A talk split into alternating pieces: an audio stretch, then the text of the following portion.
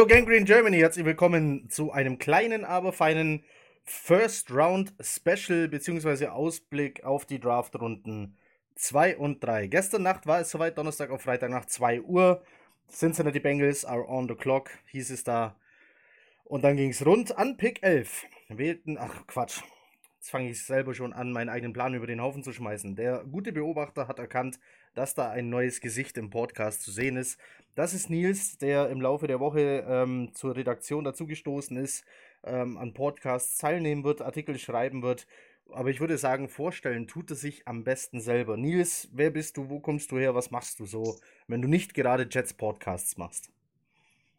Wenn ich das nicht mache, das ist schon mal eine sehr eingrenzende Frage. Aber danke, dass du mit dem ganzen Draft-Hype und äh, dem Pick, den ich jetzt für dich äh, nehmen will, doch noch an mich gedacht hast. Ja, äh, freut mich, dass ich dabei sein darf. Äh, es wurde gerade schon gesagt, ich bin Nils, äh, komme und wohne, komme aus Berlin und wohne in Berlin. Äh, ja, habe äh, schon so einen kleinen Journalismus-Background und dachte mir letztens, äh, ja, du hast mal wieder richtig Lust, einfach über Sport zu schreiben und zu quatschen. Und da meldete sich auch einfach mal bei der Gangrene Germany und die haben auch irgendwie auf mich gehört und jetzt sitze ich hier unter einem Knopf im Ohr. Und äh, mhm. außerdem, was gibt es für einen besseren Zeitpunkt? Der Draft ist ein bisschen der, der Auftakt zur neuen Saison und dann gibt es zur neuen Saison nochmal ein bisschen Verstärkung hier für das Team. Und ich bin gespannt auf, äh, auf die neue Spielzeit. Ja, freut uns jedenfalls, dass du dabei bist. Ähm, ich hoffe, der Ton funktioniert so. Ähm, ich, hab, ich hatte ein kleines Rauschen drauf, hoffe, dass die Rauschfilter das rausnehmen, aber äh, ich denke, man versteht dich. Ähm, Beschwerden äh, bitte an. ja, direkt, di di di direkt, direkt an mich. Ja, ähm, kann nur besser werden. Gut, also, wir hatten äh, an Pick 11, wurde gewählt, die New York Jets haben gewählt. Makey Beckton, Offensive Tackle, University of Louisiana, die Louisiana Cardinals. Da war Louisville. er tätig. Louisville, Entschuldigung. Was habe ich gesagt? Louisville? Nein. Louis, Louisiana. Louis, ah. Entschuldigung, Louisville natürlich. Das ist okay. Gut, danke. So, ähm, ich lasse meine Meinung jetzt einfach mal hinterher. Freddy, wie ging es dir bei dem Pick? Es war ja noch einer der vermeintlichen Top 4 Tackle auf dem Board. Ähm, weiß nicht, wie es dir dann mit dem Pick ging. Ähm, also ich muss erstmal sagen, der erste Tackle war ja Andrew Thomas an 4 zu den Giants. Das war eine erste kleine Überraschung für mich, weil ähm, er zwar so von den Anlagen vielleicht der sicherste Pick war, aber nicht unbedingt der mit dem größten Potenzial oder dem größten Upside. Also das ist praktisch der vielleicht den höchsten Floor hat, aber auch das geringste Ceiling, was ja eigentlich so ein untypischer Top 5 Pick ist. Ähm, ich muss ganz ehrlich sagen, danach habe ich gedacht, hm, wie wird sich das jetzt auf die anderen Tackle auswirken? Ähm, ich hätte eigentlich alles drauf gesetzt, dass dann zumindest die Cardinals noch einen nehmen.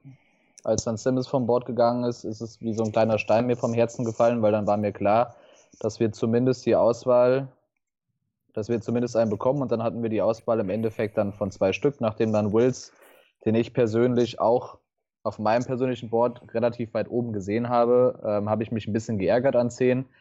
Ähm, letztendlich ist es bei mir so wie vor zwei Jahren mit Sam Darnold, ähm, dass ich mich im Draft-Prozess relativ, relativ wenig mit in diesem Fall jetzt Beckton auseinandergesetzt habe, weil ich einfach schlicht und ergreifend nicht gedacht habe, dass der noch verfügbar sein wird. Einfach äh, aufgrund dieser Athletik und des Upsides äh, ist eigentlich so ein prototypischer Top-10-Pick, den halt irgendein GM, der dieses Upside äh, so sexy findet, halt in den Top 10 macht. Deswegen habe ich mich damit eigentlich nicht so auseinandergesetzt. Ähm, habe so im ersten Moment gedacht, wäre vielleicht nicht Worths der ähm, von den beiden jetzt, also der andere, der noch verfügbar war, der sicherere Pick. Ähm, aber im Nachhinein, nachdem man sich da noch mal ein bisschen reingelesen hat, sich noch mal ein bisschen Tape und damit halt nicht nur die Highlights angeschaut hat, sondern wirklich einfach Spielfilm, äh, muss man sagen, war das der beste Pick, den wir eigentlich hätten machen können. Ähm, ich war in die Team Wide Receiver. Ich hätte mich über einen Wide Receiver auch nicht beschwert, aber so wie der Draft gestern an Pick 11 stand, so wie es aussah, war das die einzig richtige Entscheidung im Endeffekt. Und äh, lässt uns jetzt einerseits hat Joe Douglas wirklich sein Wort gehalten und die Offensive Line praktisch in einer Offseason einmal komplett umgekrempelt, kann man fast sagen. Wir haben vier neue Starter und dann auch Alex Lewis, ähm, der zurückkommt. Und äh, haben jetzt für die restlichen Runden und die restlichen sieben Picks eigentlich äh, stehen uns alle Türen offen. Ähm, wir werden ja gleich auf die heutige Nacht zu sprechen kommen. Ich kann jetzt ganz pauschal nicht sagen, was wir mit unserem ersten Pick machen. Ich würde persönlich jetzt erstmal auf Wide Receiver gehen, aber ähm, wir werden sehen. Aber ich bin sehr zufrieden mit Beckton. Ähm, der beste Runblocker und ich denke mal inzwischen schon Top 20 Runblocker in der Liga, ohne dass er überhaupt einen Snap gespielt hat. Einfach wenn man sich mal anschaut, was er für eine, äh, ja, für eine Dominanz im Runblock an den Tag legt. Im Passblock muss er halt einfach ein bisschen besser seine Kraft kanalisieren, ein bisschen besser seine Hände einsetzen. Ähm, und vielleicht auch noch ein bisschen an seinem Football-IQ arbeiten diesbezüglich. Aber ähm, er hat für mich, äh, wenn er sich nicht so entwickelt, wie ich mir das denke, dann wird er immer noch ein überdurchschnittlicher Starter sein. Und wenn er sich so entwickelt, wie ich es mir erhoffe, dann wird er ein besserer The Brickisher Ferguson sein. Oh, ah, ah. okay, ähm, Freddy hat jetzt auch gleich die komplette Analyse äh, von Mickey Beckton übernommen. Ähm, Basti, dein Gefühl, als der Pick reinkam? Äh, Begeisterung wirklich absolute Begeisterung und das bei einem Offensive Tackle. Ähm, dass ich das mal sage, ich bin äh, ja nur, wie ihr äh, auch alle wisst, ein Freund des defensiven Backfields und dementsprechend ähm, beschäftige ich mich selten mit der Offensive Line.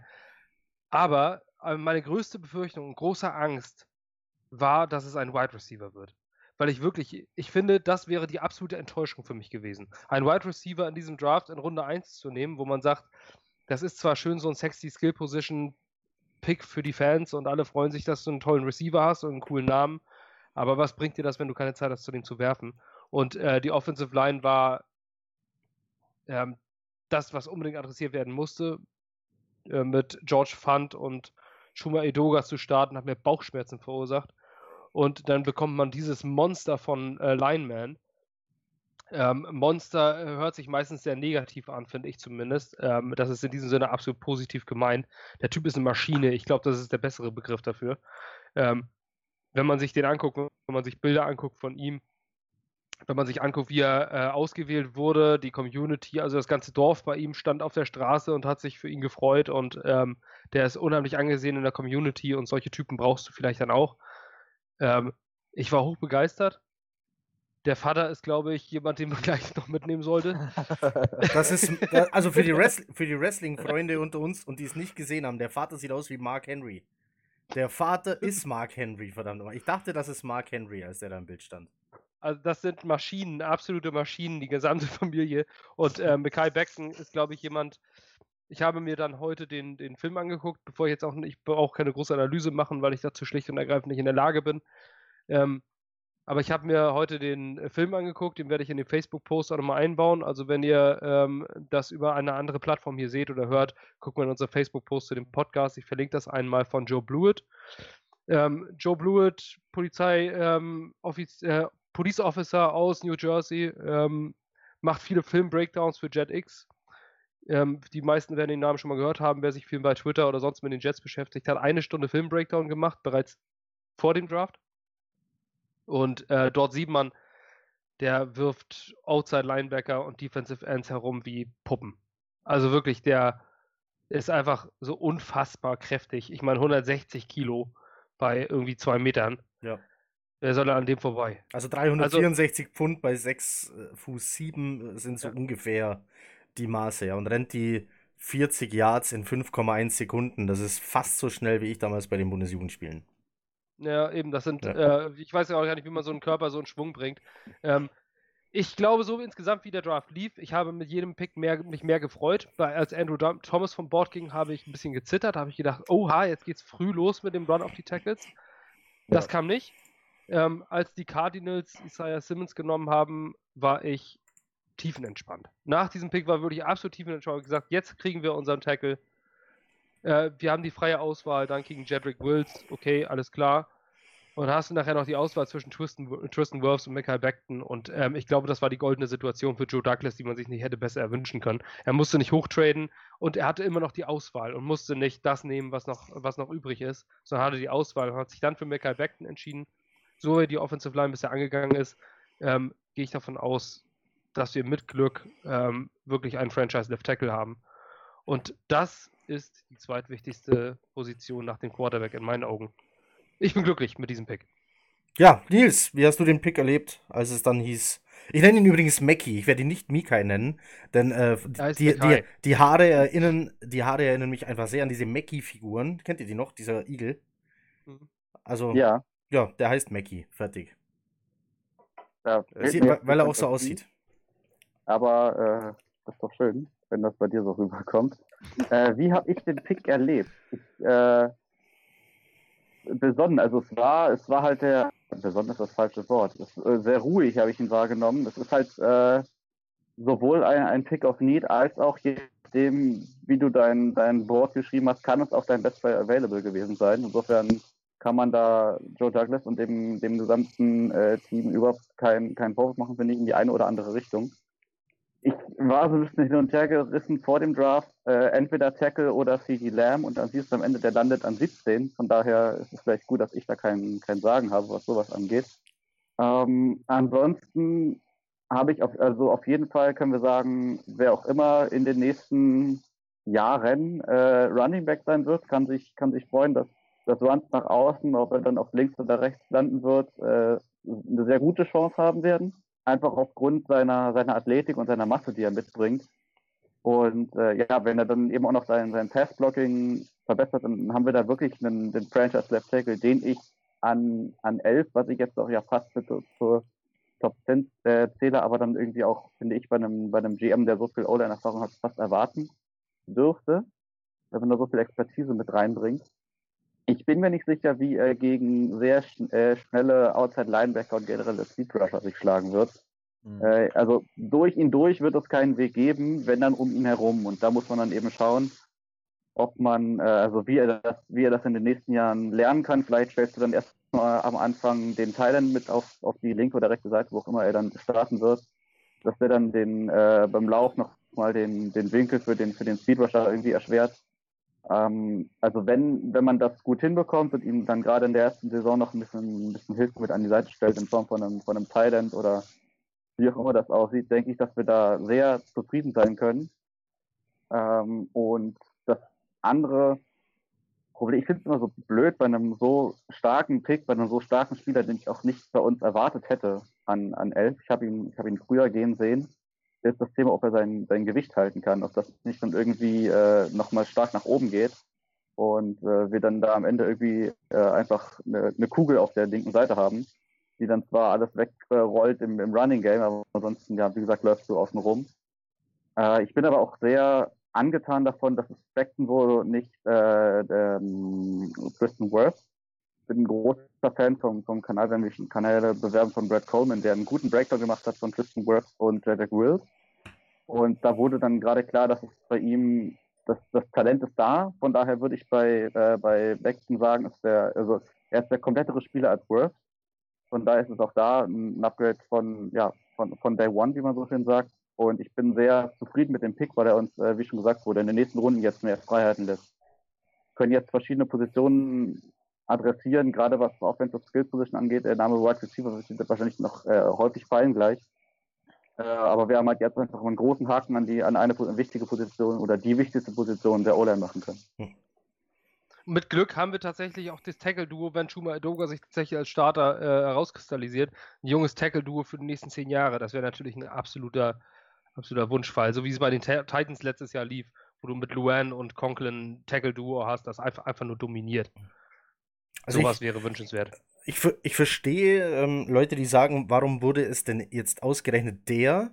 Man muss schon sagen, okay, Freddy hat absolut recht. Wir haben Minimum einen hervorragenden Run-Blocker auf links. Das ist das Minimum, was wir haben. Im schlimmsten Fall bleibt er da für immer. Dann hast du da keinen äh, DeBricoshaw Ferguson stehen. äh, das muss man sagen. Das ist wohl das, das Bastpotenzial, das viele an ihm sehen. Also Potenzial der Entwicklung in beide Richtungen. Oder Stillstand oder eben steil, äh, steil nach oben. Wie ging es mir mit dem Pick? Ähm, ich, ich mag die O-Line. Ähm, ich mag Leute, die O-Line spielen. The Brickisher Ferguson äh, und Nick Mangold sind so meine All-Time-Favorite Jets. Und wenn du dann äh, aber da sitzt und es wird ein O-Liner gepickt, ist das so unsexy. Es ist so notwendig und so unsexy. Mhm. Es ist, mhm. als ob du einen alten Playboy findest, in dem deine Oma ist. Das ist eine nackte Frau, die vielleicht gut aussieht und irgendwie springt der Funke trotzdem nicht über. Hoffentlich. Ähm, also mir ging's so. Ich saß da ziemlich regungslos äh, vorm TV, musste mich dann erst mit dem Pick auseinandersetzen und habe dann gesehen, komm, das Need, das wir da haben, äh, ist erfüllt. Es ist eine der wichtigsten Positionen im Football und du hast da jemanden, der mit seiner Athletik und dem Körper ähm, auf jeden Fall was, definitiv was bewegen kann. Ähm, auf der linken Seite. Und deshalb bin ich absolut zufrieden mit dem Pick. Ähm, ich habe gerade aufgemacht hier noch so ein paar ähm, Daten zu ihm. Zum Beispiel seine Handgröße. Seine Handlänge beträgt, pass auf, 27 Zentimeter. Guck dir das hier an. So, also, ähm. das, hier, das, hier sind, das hier sind drei, das heißt, der Rest vom Lineal sind 27. Man muss nur gucken, wo so mein Mittelfinger ungefähr liegt. Das, das, sind, das sind Pranken. Das ich glaube, es gibt Leute, da sind das zwei Hände. Also, das ist Wahnsinn. Also ich finde ich find die Formulierung ein Pick, der was bewegt, sehr schön, weil er ja wirklich ja. dann genau. aus dem Weg räumt. Da, da können wir das bleiben. Michael Beckton ist ein Pick, der was bewegt. Ja, also richtig. Das, das Beste fand ich äh, bei einer Analyse von, von Bleacher Report, wo ihr mal gesagt habt, allein schon Google Maps zeigt an, dass man einen 10 Minuten Trip um ihn herum braucht. Mir reichen 10 Sekunden. Wenn jemand 10 Sekunden um ihn herum braucht, reicht mir das vollkommen.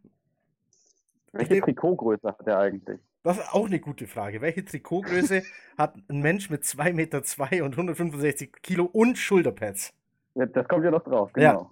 Ja. Das, das Trikot wäre schon auch mal geil zu sehen. Aber sagen, dazu. Wenn du das irgendwo kriegst, das kannst du als Decke benutzen. Aber dann, das, das Irre ist ja auch bei so einem Körper und bei dieser, bei dieser äh, Masse an, an, an, an Mensch, ähm, dass da eigentlich eine Athletik ja kaum vorhanden ist. Und äh, normalerweise eigentlich aufgrund der, zumindest wenn Physik aufgepasst hat, da sagt sich alles klar, da kann ja gar nichts äh, möglich sein, aber nichts an den Analysen oder sowas zweifelt das an.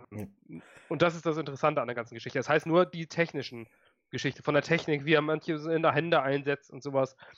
Und äh, man guckt sich immer an, wenn zum Beispiel, ich erinnere mich sehr an einen Tease Tabor, damals Cornerback von den Detroit Lions gedraftet, äh, der von der, ähm, von der Technik und alles, was er konnte und sowas, fast First-Round-Potenzial hatte, irre gut war und aber einfach zu langsam ist.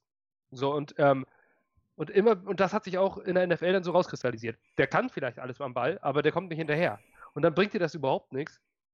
Speed kannst du nicht lernen, du kannst Geschwindigkeit nicht lernen, ähm, du kannst nicht schneller werden. Das funktioniert einfach nicht.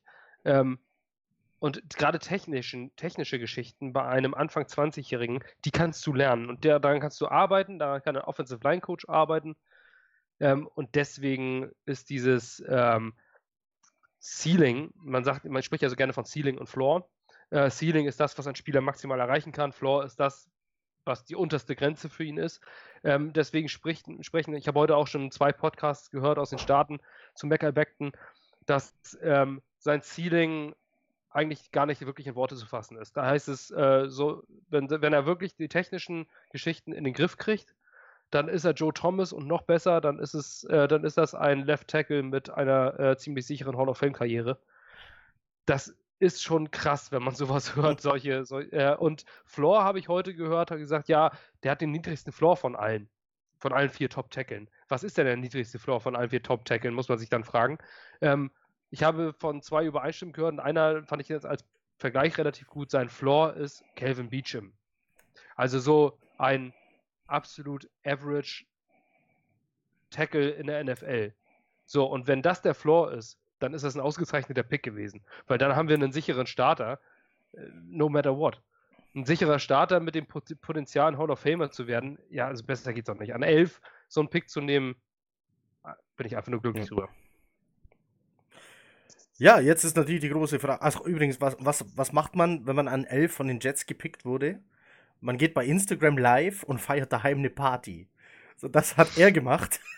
ich habe ein bisschen zugeguckt. Ähm, die waren in, in, einem riesigen Zimmer. Ähm, sah so nach einem übergroßen Wohnzimmer aus, wo auch eine kleine Bar mit drin stand.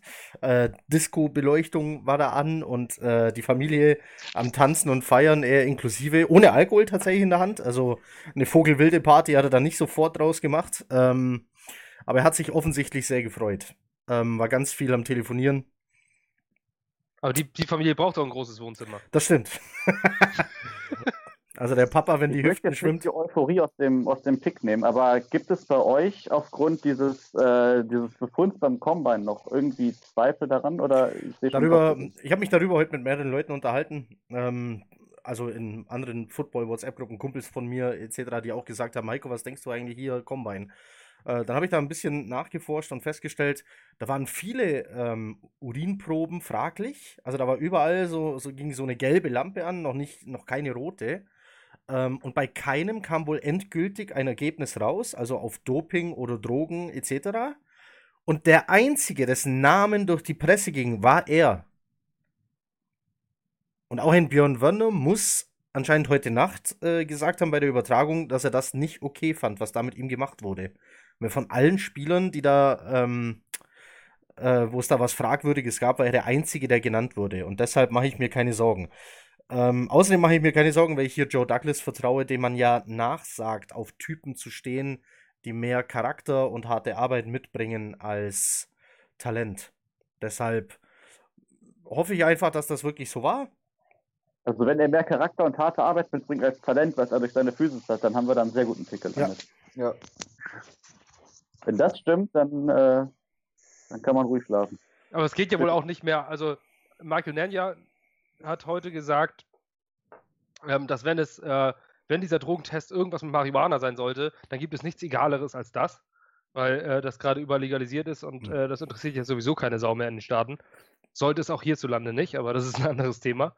Ähm, und äh, es geht, ging nicht um einen positiven Drogentest, sondern nur, dass irgendein kleiner Fehler an diesem Drogentest vorhanden war. Man weiß noch nicht mal, ob das vielleicht an der Hardware lag, ob das an der Drogentest selber war oder ob er vorher zu viel Wasser getrunken hat, sodass der Urin ein bisschen verwässert war. Ähm, also eine Geschichte, aber ich arbeite in einem Bereich, wo ich auch Drogentests mache. Und das weiß man dann spätestens eine Stunde oder zwei Stunden später. Also wenn bis jetzt nichts bekannt geworden ist, nee, also ich kann mir nicht vorstellen, dass der, warum sollte der, wie dumm wäre man denn, wenn du ein- ohnehin ein Top-10-Pick bist und dann machst du, oder fast ein First-Round-Pick bist und dann nimmst du leistungssteigere Substanzen bei der Combine, wo sowieso Drogentests gemacht, das macht doch keiner. Also das kann ich mir nicht vorstellen. Ja, gut. Es gab schon O-Liner, die wurden gedraftet, obwohl sie eine Bong montiert auf einer Gasmaske im Gesicht hatten. Das Foto kam Moment, beim. Draft raus. Das war drei Also so Jahre vorher. Ja nicht. Ja, aber das, Das Bild kam während dem Draft das raus. Ja, weil das irgendein Penner, der das auf seinem Handy hatte, von vor drei Jahren, Ja. äh, gedacht hat, den Typen kann ich nicht leiden. Das Ja. schicke ich jetzt Unter. Verdacht steht Oder- übrigens heute noch sein Vater. Das ist sehr übel. Ähm, also, äh, wer es nicht weiß, das war äh, Laramie Tunzel, dann gedraftet sehr spät von den Dolphins, galt als Top 5 Pick und auf einmal, während der Draft schon lief, erscheint dieses Foto. Jetzt Ähm. mal grad, wurde, ich gucke jetzt mal, wann der gepickt wurde. Ich glaube, der wurde 13. am 6. 11 gepickt. 13? Okay. 13. Das wäre jetzt noch ein schöner, also ein unschöner Ja, nein, Drei- ähm, war.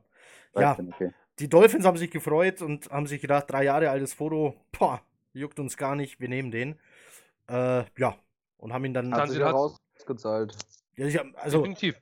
Also wenn ein Beckton diesbezüglich eine Karriere hinlegt wie Tanzel bisher, aber ganz gerne trotzdem bei uns bleibt und nicht zu Ja. einem anderen Team verschifft wird, dann äh, haben wir alles richtig gemacht. das also stimmt. der gehört zu den Top 5 Tackle in der Liga. Kann man absolut nichts sagen. Aber gut, äh, heute geht's weiter. Ähm, wenn ich jetzt richtig raushöre, sind wir alle zufrieden. Wir haben ganz viele Kommentare bekommen. Ähm, und auch bei Twitter haben viele reagiert und finden es positiv. Das Team Wide Receiver ist ein bisschen enttäuscht. Wie gesagt, äh, O-Line picken ist unsexy. Das habe ich heute Nacht selber festgestellt. Aber notwendig. Da muss man jetzt durch. Wide Receiver gibt es noch auf dem Board. Wide Receiver sind Freddys Thema. Freddy, soll es mit Pick 48 ein Wide Receiver sein? Ich denke ja bei dir, du nickst schon. Ja, auf jeden Fall. Dann kannst du aber auch gleich erzählen, welcher es denn deiner Meinung nach sein soll. Ich rechne jetzt mit zwei Namen. Ähm, ich wollte noch eine andere Sache sagen, und zwar ähm, bezüglich äh, auf deine Aussage, also bei mir war es genauso, dass es halt ein total unsexier Pick ist. Aber ähm, ich habe mich halt in Mockdrafts, die ich in letzter Zeit oft gemacht habe, schwer getan, wenn ich in Runde 1 äh, hypothetisch einen von den Receivern genommen habe. Welchen Offensive Tackle nehme ich dann ab Runde 2 abwärts, der idealerweise ab Tag 1 starten kann und ein Upgrade gegenüber einem Beecham auf links jetzt ist. Ne? Und damit habe ich mich wesentlich schwerer getan, als äh, an 11 einen der Top 4 Tackle zu nehmen und dann ab Runde 2 abwärts idealerweise dann halt noch zwei vielleicht auch drei Receiver zu nehmen, weil halt diese Receiver-Klasse trotzdem wesentlich tiefer ist, beziehungsweise der Drop-Off, was Talent angeht, nicht ganz so groß ist wie halt bei den Tackeln. Ähm, und äh, jetzt ist es halt so, ähm, es sind nicht nur zwei Namen, es sind eigentlich vier bis fünf, die ich, mit denen ich an 48 d'accord wäre. Ähm, ich denke mal, äh, Denzel Mims und T. Higgins werden auf jeden Fall an 48 weg sein. Die zwei würde ich, falls die beiden auf dem Board sind, auf jeden Fall ganz gerne bei uns sehen. Ähm, dann äh, LaVisca Chenot von Colorado ist auch ein ganz guter Prospect, aber da ähm, macht mir die Verletzungshistorie ein kleines bisschen zu äh, schaffen. Das ist, glaube ich, auch einer der Gründe, warum er jetzt aus den Top, äh, aus der ersten Runde oder den Top 30 Picks rausgefallen ist. Ähm, Michael Pittman wird ganz oft äh, von vielen Jets-Fans, auch in vielen Foren mit den Jets in Verbindung gebracht. Ehemaliger Teamkollege von Sam Darnold, ehemaliger Roommate von Sam Darnold, ähm, verstehen sich auch noch gut, haben noch Kontakt miteinander. Ähm, und ja, man mag natürlich, wenn man so ein Football-Romantiker ist, immer vielleicht so eine Connection, die schon im College bestanden hat. Da denkt man immer, wie auch bei Deontay Burnett, ein bisschen was wird sich da wahrscheinlich auf die Pros noch übertragen. Ähm, das heißt, Pittman an ähm, 48 wäre eine Option. Ich bin vielleicht nicht ganz so 100% high, was ihn angeht, wie andere. Also ich sehe ihn halt eher vielleicht noch ein paar Picks weiter unten. Ähm, also so Ende zweite Runde, Anfang dritte Runde, wobei ich halt nicht denke, dass er Anfang dritte Runde noch da ist. Also ich denke, er wird spätestens Ende der zweiten Runde weg sein. Das heißt, wenn man ihn haben möchte, führt eigentlich kein Weg an 48 dran vorbei. Ähm, und äh, einer von meinen ja, Personal Crushes ist ähm, Chase Claypool von Notre Dame, der halt auch ein Big Target ist, auch ein potenzieller X-Receiver. Ihm wurde eigentlich immer der Speed äh, als Schwäche nachgesagt, aber er ist eine äh, Low 4-4 äh, 40 Yard Dash gelaufen an der Combine. Ähm, bringt eigentlich alles mit sich mit, um eigentlich auch Tag 1 zu starten. Ähm, jetzt vielleicht nicht als unbedingter Go-To-Guy, aber muss sich halt einfach vor Augen führen, wenn wir heute Nacht einen Receiver nehmen, egal ob das jetzt in Runde 2 oder auch in Runde 3 ist, in Anbetracht unserer momentanen Lage, was Receiver angeht, sehe ich den eigentlich äh, jetzt nicht unbedingt in der Pflicht, aber ich sehe den als Starter. Also ich glaube, wenn heute Nacht ein Receiver gedraftet wird, dann wird der ganz früh in ganz vielen Snaps auf dem Feld stehen. Und ähm, wenn man sich einfach mal die Skillsets anschaut, der Receiver, die wir jetzt, im, die halt brauchbar sind, die wir im Kader haben, ist eigentlich der einzige richtig brauchbare Jameson Crowder im Slot. Das heißt, uns fehlt eigentlich so ein ganz klassischer Outside-X-Receiver. Und da passt halt ein Chase Claypool wie die Faust aufs Auge. Also ich habe den Ende der ersten Runde sogar gesehen, weil er halt nach der Combine auch irgendwie die Draftboards nach oben geschossen ist. Jetzt in den letzten zwei, drei Wochen ist es eigentlich komplett ruhig um ihn geworden. Also vielleicht wäre der potenziell auch noch an 68 da. Kann ich mir jetzt nicht vorstellen, aber ja, ähm, man hat ja gesehen, es gab heute jetzt schon den ein oder anderen Rumor, dass Joe Douglas bereit wäre, ähm, hoch zu traden, entweder für einen Receiver, vielleicht auch für einen Cornerback, also auf die defensive Seite zu wechseln. Ähm, für den Cornerback würde ich das persönlich nicht machen, aber wenn er einen von den verbleibenden Receivern, die ich gerade genannt habe, wenn der bei ihm Best Player Available ist und halt auch noch Need absolut deckt, dann kann ich mir auch vorstellen, dass wir versuchen, so um die 10 Spots nach oben zu kommen, dass wir wirklich unter den ersten fünf äh, in Runde 2 sind und dann, wie bei den Tackeln, auch vielleicht noch eine Auswahlmöglichkeit haben, was die Receiver angeht. Aber ich sehe auf jeden Fall als ersten Pick heute Nacht einen Receiver. Und wenn das nicht der Fall sein sollte, äh, dann brauche ich eine gute Begründung. Mhm. Weil es gibt noch viele gute danach, ähm, aber der Drop-Off jetzt von den die Verbleibenden, die noch eine First-Round-Grade auf jeden Fall haben, bis zu denen, die vielleicht noch Anfang der dritten Runde da sind, ist schon erheblich. Oder erheblicher. Okay, ich glaube nicht, dass du 10 Picks hochtraden musst, um die Wahl zu haben für einen guten Second-Round-Receiver. Also fünf Picks vielleicht, aber ich glaube nicht zehn. Da gibt es doch eine Menge Cornerback, ja. Edge-Player, ein paar Quarterbacks, die gehen werden. Running Back vielleicht in der zweiten Runde. Ich glaube nicht, dass du zehn Picks hoch musst, wenn du hoch musst überhaupt. Ja, ja, ich also denke mir halt einfach, sicher ist sicher. Ne? Bevor ich jetzt die Wide Receiver-Frage einfach so an Basti weitergebe, äh, weiß ich ja, dass äh, Basti sich mit den Cornerbacks auseinandergesetzt hat. Ähm, deshalb erweitere ich die Frage natürlich an Basti um das Thema Cornerbacks. Wenn ich einen Mock-Draft gemacht habe und ich habe in den ersten beiden Runden keinen Cornerback genommen, habe ich auch in den anderen Runden nur schwer einen bekommen, der mir am jeweiligen Spot zugesagt hätte, ohne zu reachen. Oder jemanden, der dir auf keinen Fall sofort weiterhilft. Jetzt ist natürlich Frage angehängt. Wir haben ähm, Desir geholt. Wir haben äh, resigned. Wir haben äh, mit Bless One Austin jemanden, der viel Upside hat. Wie siehst du das Thema? Sagst du auch auf jeden Fall Wide Receiver Runde 2 komme was wolle oder siehst du hier eventuell einen Defensive Back? Freddy meldet sich da auch schon gleich. Ich will eine ganz kurze Sache noch einwerfen, bevor wir nämlich jetzt äh, zu den Cornerbacks kommen. Das interessiert mich auf jeden Fall auch. Nur ich wollte sagen, wo wir gerade bei Tanzel waren. Der hat gerade einen neuen Dreijahresvertrag über 22 Millionen pro Jahr bekommen. Also nur damit wir uns mal drauf einstellen, falls ein Beckton ähnlich gut ist, wie es in ein paar Jahren dann aussieht. Dann geht es auf die 30 Millionen pro Jahr zu. Wollte ich nur mal gesagt haben. Das stimmt. Jetzt Aber wir haben ihn ja erstmal viereinhalb, äh, vier genau. Jahre bis für Option. Genau. Ähm, bei den Cornerbacks äh, kann ich das eigentlich kurz abkürzen. Ähm, ich sehe das äh, quasi als ausgeschlossen, dass es jetzt passiert. So einfach. Ähm, ich glaube, damit brauchen wir uns gar nicht großartig beschäftigen. Ähm, in der zweiten Runde einen Cornerback zu ziehen, das wäre alles andere als clever. Ich glaube, das wird auch ein Joe Douglas sehen, der weiß, dass die Offense das Problem ist und äh, wo man weiß, dass man letztes Jahr mit, mit Arthur Mollett äh, einen, einen, einen legitimen Starting Corner hatte, wo man, man im Leben nicht gerechnet hat. Wir haben da jetzt Desir geholt. Ich denke, dass ein Logo Ryan vielleicht noch äh, nach dem Draft noch irgendwo gehen wird, vielleicht zu den Jets als Möglichkeit, wenn man keinen bekommen wird. Ich kann es mir nicht vorstellen. Wir haben einfach eine erbärmliche Receiver-Gruppe und das muss man so sehen. Ähm, wir haben eine Receiver-Gruppe, die nur aus Busts und Jamison Crowder besteht und ähm, das funktioniert nicht. Das wird ein Joe Douglas auch wissen. Unsere Corner sind verhältnismäßig die jetzigen Starter gut aufgestellt. Das wird nicht passieren. Ich bin mir sowas von sicher, dass das nicht passiert. Ähm, entweder Edge oder Receiver. Eins von diesen beiden Dingen wird passieren. Edge habe ich, ich, hab ich, also wir kommen ja auch noch zur dritten Runde, um da zu quatschen, sehe ich eher da. Ich habe da auch meinen Favorit. Ähm, Nils, was sagst du? Es wird ein Wide Receiver, weil es einer werden muss, oder ähm, ich habe hier zum Beispiel noch einen Fulton auf dem Board, der eigentlich mal ziemlich hoch gehandelt wurde. Also ich bin auch äh, bei euch äh, Receiver oder Edge. Ich sehe keinen, ich sehe keinen Corner in der zweiten Runde, auch einfach weil es noch ein paar interessante Spieler gibt. Da ist aber dann jeder hat irgendwie so ein so ein Puzzleteil, was dir nicht ganz gefällt. Und da gibt es dann immer Baustellen, das, deswegen sind die jetzt auch in der zweiten Runde, außer bei äh, äh, Matos. Den hab, hätte ich in der ersten Runde gesehen.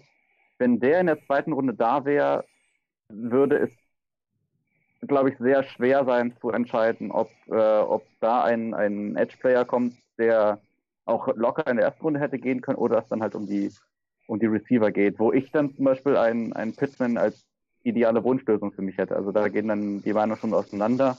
Ähm, höher als, als ein Claypool. Ich glaube nicht, dass, dass Higgins da sein wird. Das ist, das ist meine Intuition, einfach weil er früh im Draft-Prozess ja immer als der, der vierte Receiver hinter Judy Lamb und Rux gehandelt wurde. Äh, von daher, ja, mein, mein Wunschkandidat wäre ähm, wär Pittman oder Mims. Aber ich glaube, wenn einer von den dreien, die ich gerade genannt habe, da, also es wird höchstens einer von den drei da sein und ansonsten wird es dann, äh, ja, vielleicht, wie du gerade gesagt hast, ein, ein Claypool, womit wir auch dann sehr gut bedient sind.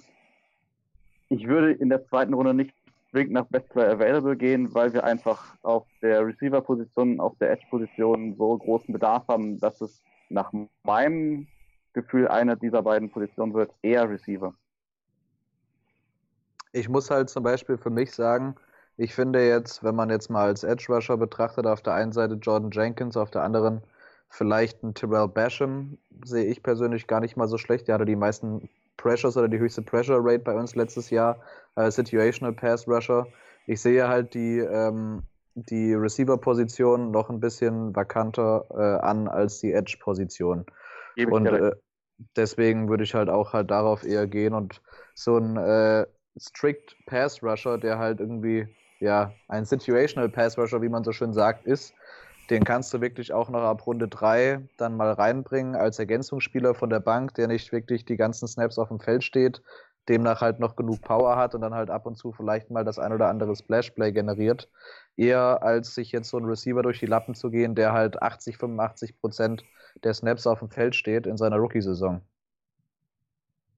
Aber Cross Matos ähm, finde ich auch gut. Ja, weil, weil Penn State. Ja, es, insgesamt, muss, insgesamt muss, man, äh, muss man dann in der dritten Runde natürlich gucken, ob, das, äh, ob man diesen Edge-Player draftet, weil mit einem gedrafteten Edge-Spieler aus den mittleren Runden hat man im ersten Jahr keinen Einfluss. Ähm, es sei denn, du hast absolut totales Glück. Also diese Leute sind keine dominanten Edge-Rusher. Gerade diese Position braucht unheimlich viel Zeit. Ähm, also, äh, wenn wenn wenn es einer kann, ist es Greg Williams.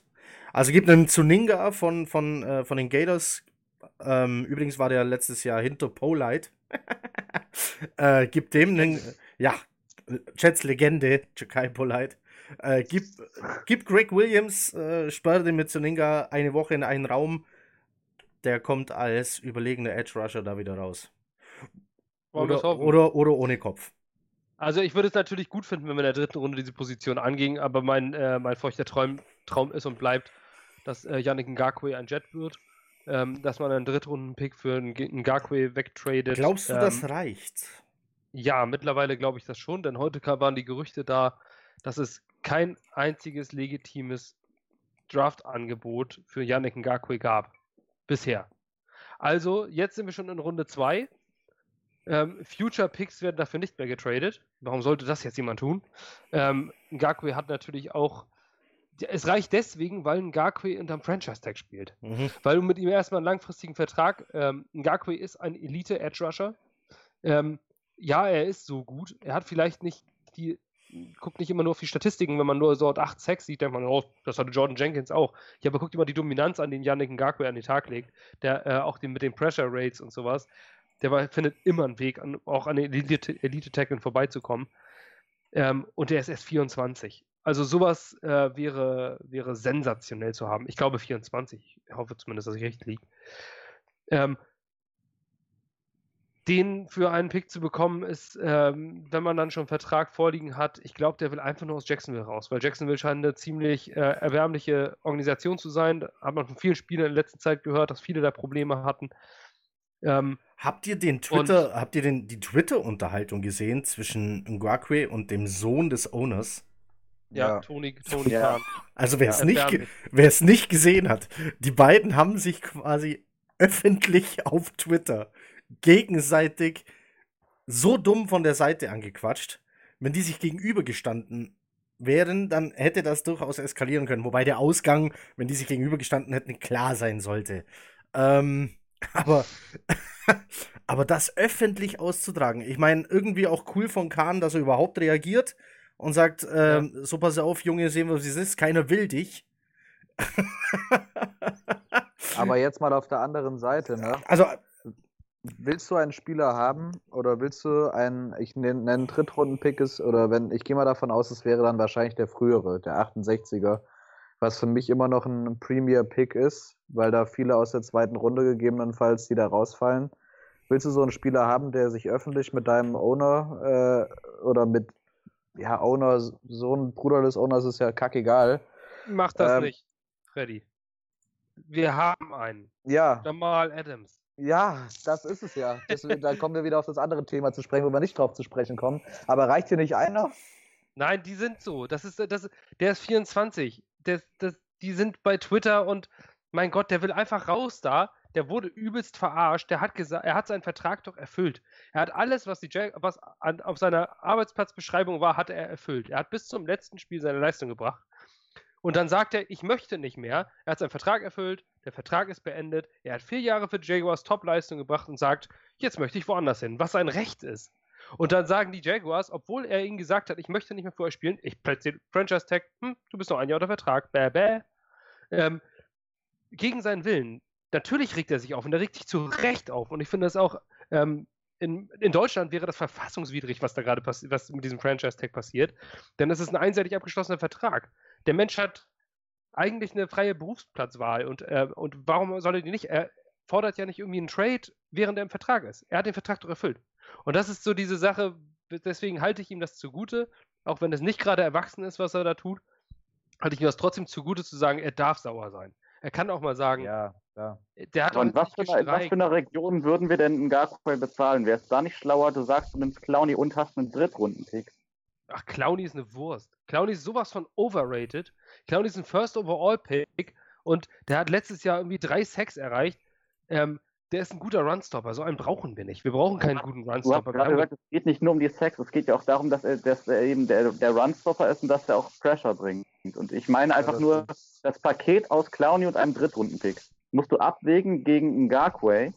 Ja, nehme ich einen Garquay. Nehme ich okay. auf jeden Fall einen Garquay. Ich, ich bin er ist ein Fanboy. Er ist ein Garquay-Fanboy. Ich bin erstens ein Fanboy und zweitens ist ein Garquay immer auf dem Platz und Jadavion Clowney nicht. Und das ist Best, Best Ability ist Availability und das äh, schönen Gruß an Per und das äh, sehe ich auch so und ähm, deswegen denke ich, dass man einen Garquay nimmt. Ein Garquay ist eher ein Defensive End und äh, das ist das, was äh, Greg Williams eher einbauen kann in den Pass Rush und ich würde es sinnvoll finden. Ja, äh, zumal ich mal ganz davon ab, Clowny hat völlig, völlig unsinnige Gehaltsforderungen. Stell dir mal vor, du stellst einen, einen, Jordan Jenkins auf die eine Seite, den du irgendwie 4 Millionen gibst, und auf die andere Seite stellst du einen Jadavian Clowney, den du 18 Millionen in der Free Agency gibst, der aber 5, ja, 6 weniger erreicht hat. Hm? Ein Garquay wird nicht deutlich weniger fordern.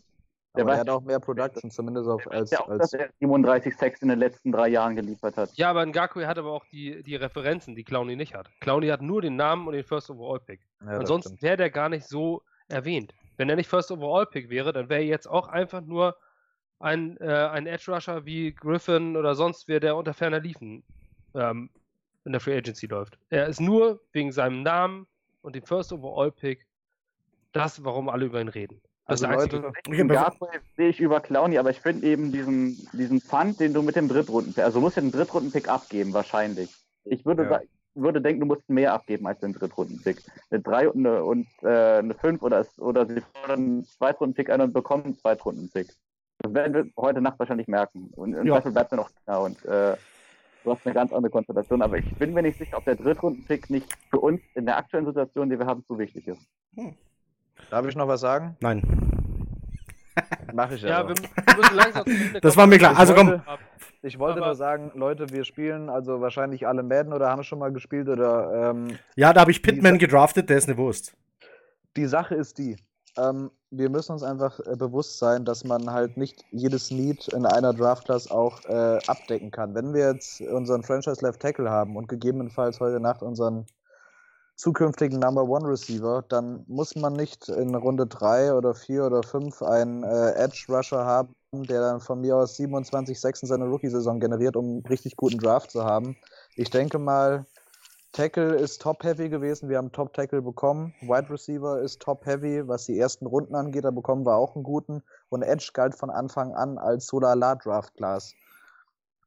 Die Frage ist, nimmst du da überhaupt jetzt einen an Day 2 oder sagst du, ich mache einen Double Dip auf Wide Receiver und nehme vielleicht noch einen Interior Offensive Lineman wie einen Matt Hennessy oder einen Lloyd Cushenberry oder was weiß ich was und nimmst dann vielleicht noch ein Project in, an Tag 3 irgendwann und hoffst, dass er an der Wand hängen bleibt, wenn du ihn dagegen schmeißt. Ne?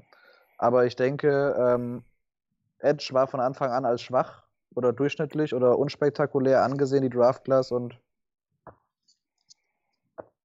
da müssen wir halt noch ein Jahr mit Jordan Jenkins und Basham und äh, Frankie Louvu und äh, wie heißt der andere, Harvey Langi spielen und holen uns nächstes Jahr in der ersten Runde halt einen Edge Rusher. Ja, kann man, kann man natürlich angehen, aber ich finde, mit Garquay und einem Long-Term-Contract hätte man, hätte man diesen Elite-Edge-Rusher in seiner Prime. Ähm, wenn, es heißt natürlich nicht, dass ich, ich, sehe das jetzt auch nicht, dass es total realistisch ist. Es ist mein Traum-Szenario einfach. Ähm, dass du vielleicht an einen guten Wide Receiver, äh, Starting X-Receiver kommst, mit einem der Drittrunden-Picks dann noch einen Elite Edge Rusher holst, dann wäre ich wirklich excited für die Saison, muss ich sagen. Ähm, ohne Edge Rush fehlt uns einfach ein elementarer Bestandteil eines Footballteams.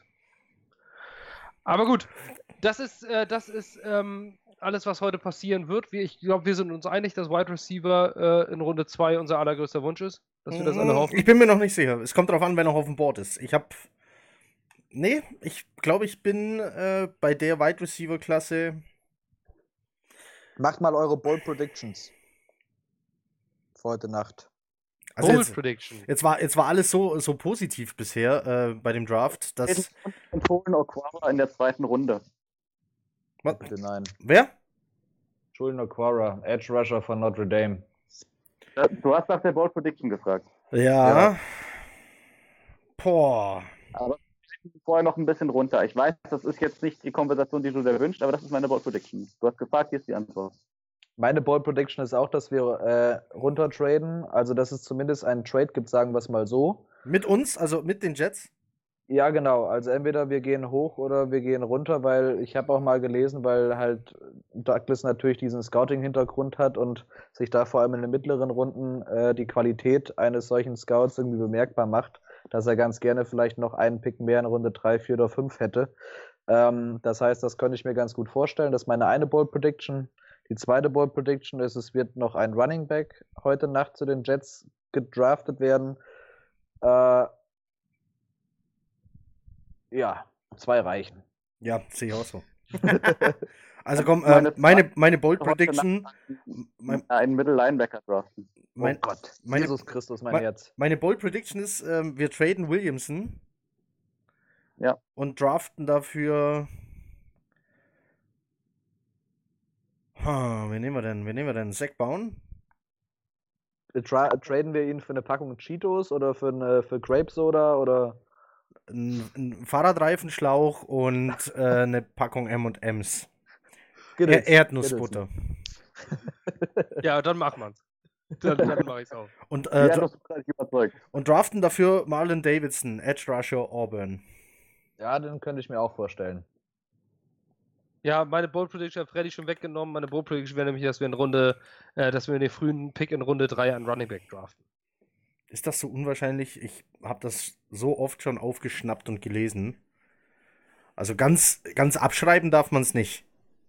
Glaube ich. Also man ich- ich sollte, hab man sollte, ich man sollte nicht, wer, wer, wer das hier jetzt noch vor dem Draft hört, man sollte nicht aus allen Wolken fallen, wenn das passiert. Nein, aber ich glaube, ich glaube, dass Joe Douglas so, so wie ich das jetzt auch wahrgenommen habe, so nüchtern ist. Der wird keine Smokescreens rumwerfen, der wird einfach seine Picks auf den Positionen machen, wo er ist. Ja. Und, äh, und dann wird das am Ende so sein, dass du sagst, ja, so aufregend war das gar nicht. Also wie die gesamte erste, erste Draftrunde, wo du eigentlich denkst, oh, was passiert alles, wie oft, und dann sind die ersten Picks alle so, wie du so Also alle, die, die Trades, die ich erwartet hatte, an der Anzahl haben gestimmt, aber die kamen ja alle im letzten Spät. Drittel, wenn nicht Viertel. Ähm, Ich habe die alle weiter oben erwartet. Aber gut. Ähm, gut, ich denke, wir sind durch. Das war's schon. Kurz, knapp dreiviertel Stunde ungefähr. Ähm, nur kurz das Thema angeschnitten, wie es weitergeht.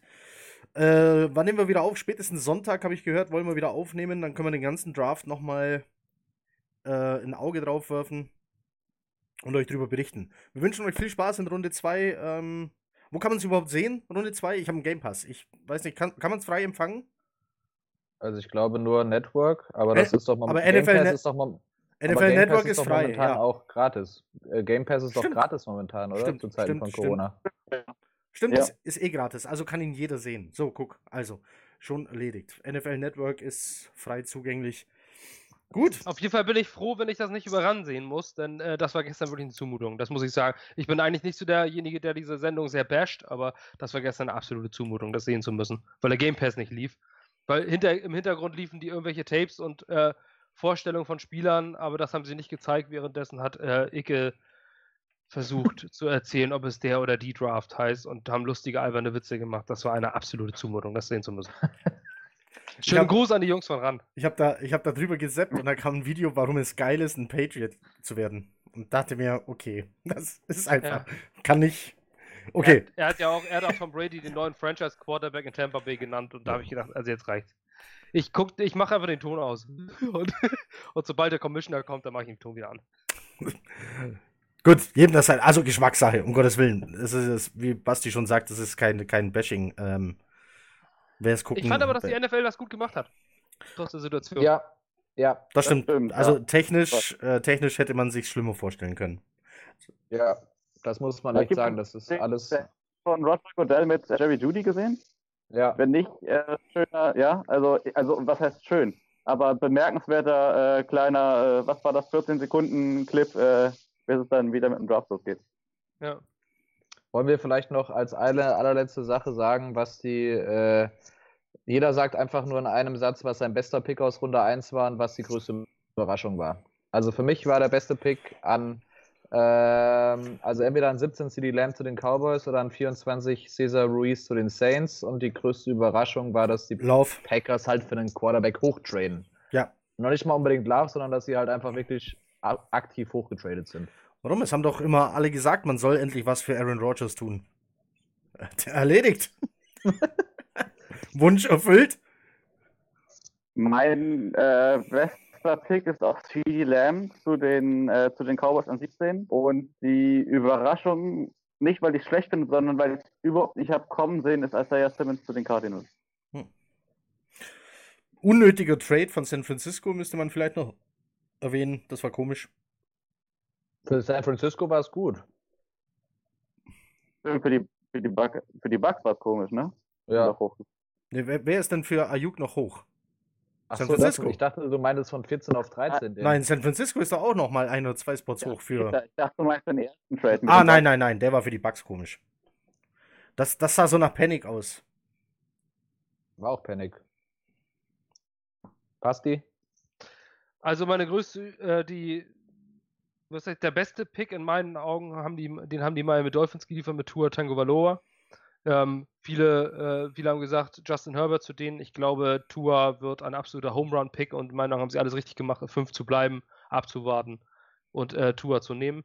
Ähm, das hat mich richtig sauer gemacht, weil sie in der AFC East sind. Also da wäre ich wirklich, da habe ich mich richtig geärgert. Ähm, ich glaube, dass Tua wirklich eine Steve Young Qualität hat. Ähm, und die Dolphins in der perfekten Situation jetzt sind. Äh, sie haben mit Ryan Fitzpatrick und Josh Rosen zwei Quarterbacks und die haben den besten Quarterback-Room der AFC East jetzt und können Tour in aller Ruhe ran, äh, ranbringen. Ähm, der schwächste oder überraschendste Pick war für mich Damon Arnett bei den Raiders. Das hat mich doch sehr gewundert, dass sie den in der ersten Runde genommen haben. Cornerback. Ja, stimmt, den haben wir jetzt gar nicht auf dem Ja. Gehabt. Einfach weil du den Namen davor nie in der ersten Runde irgendwie gehört hast. Ja. Das war Ja. zwei, drei. Es ist der, es ist der Nummer 2 Cornerback hinter Jeffrey Okuda. Natürlich, ähm, ja. Also es war für mich ein absoluter nicht, nicht, Head-Scratching-Pick. nicht im Draft. Merkt nur bei Ohio, nicht im Draft. Ja, eben, genau. Nur bei Ohio. Ja, also also er, ist, er, ist ein, er ist ein guter Cornerback. Ich habe ich hab ein paar Sachen von ihm gesehen, der kann auf jeden Fall was, aber ist doch ein sehr rau, sehr ra- raw Project, wenn man nicht das jetzt sagen würde. Rau wollte ich gerade. Wenn du versuchst, spontan zu übersetzen. Ähm, nee, es ist, er ist ein raw Project, also ich glaube nicht, dass er, äh, dass er da einen großen Unterschied machen würde. Hat mich gewundert, dass die Raiders das gemacht haben. Ich habe bei den Raiders ganz andere Positionen gesehen. Dafür war Rux gut. Ja, als erster Wide Receiver. Definitiv Okay, gut. Ähm, aber ich denke, wir sind mit dem Thema Jets durch. Ähm, dann würde ich sagen, wir beenden die Sache an dieser Stelle. Bedanken uns bei allen, die sich das hier noch vielleicht sogar vor dem Draft anhören, wann auch immer ihr das hört. Einen guten Abend, guten Morgen, eine gute Nacht, was auch immer. Danke für die Aufmerksamkeit. Nils, danke fürs Dabeisein. Macht es gut, gehabt euch wohl. Chat up. Ciao. und tschüss.